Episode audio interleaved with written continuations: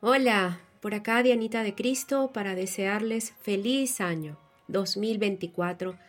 La gracia y paz de Dios sea con todos. Quiero invitarles por última vez en este año a un tiempo de oración.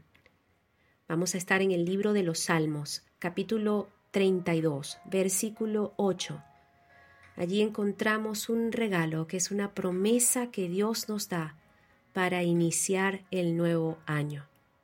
Dice así, Te haré entender y te enseñaré el camino en que debes andar. Sobre ti fijaré mis ojos. Amén. Por un año nuevo, con una mente abierta, una guía segura, el camino correcto y el cuidado perfecto. Dios puede abrir nuestra mente para ayudarnos a poner en orden nuestros pensamientos y lograr que pensemos como Él lo hace, es el trabajo de su Espíritu Santo. Y miren que lo hace muy bien. Dice su palabra, que si alguno necesita sabiduría, pídala a Dios, que Él la dará sin reserva alguna. Una vez oremos por sabiduría a Dios, Él nos enseñará el camino correcto para la toma de nuestras decisiones. Escuchen, de manera natural, a cada cual le gusta escoger su camino y de la misma manera tendemos a pensar que el camino que tomamos es el mejor. Pero es que los estándares de este mundo caído para lo correcto a veces son muy torcidos, ¿sí o no? Por lo tanto, ni lo uno ni lo otro, en la mayoría de los casos, es lo acertado. Es decir, si tomamos decisiones y creemos que no las estamos comiendo, dejando a Dios fuera de la ecuación, estamos jugando al desgaste. Nuestra mejor elección en este nuevo año es recibir esta promesa y dejar que Dios nos enseñe el camino que ha establecido para nosotros. Pidamos a Dios sabiduría y entendimiento para andar en el camino correcto y que Él fije sus ojos sobre nosotros. Tenemos muchos ejemplos bíblicos de personas que en las manos de Dios y con Dios como guía en sus vidas lograron cambios de mucha bendición.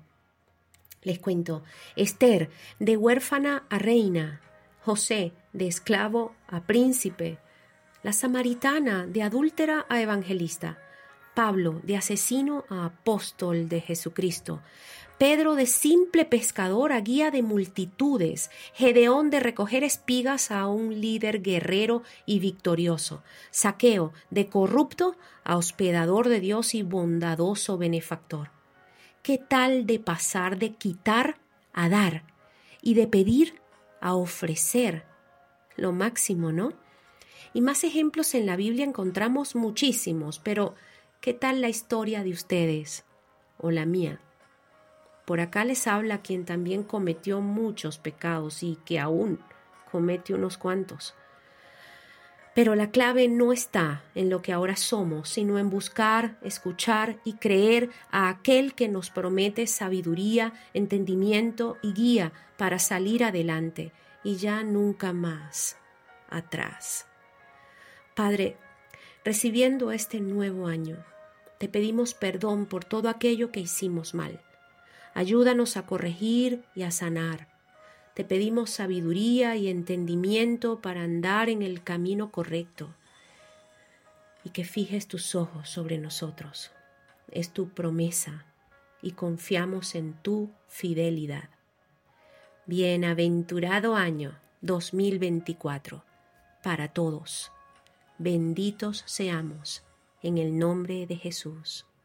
Amén y amén.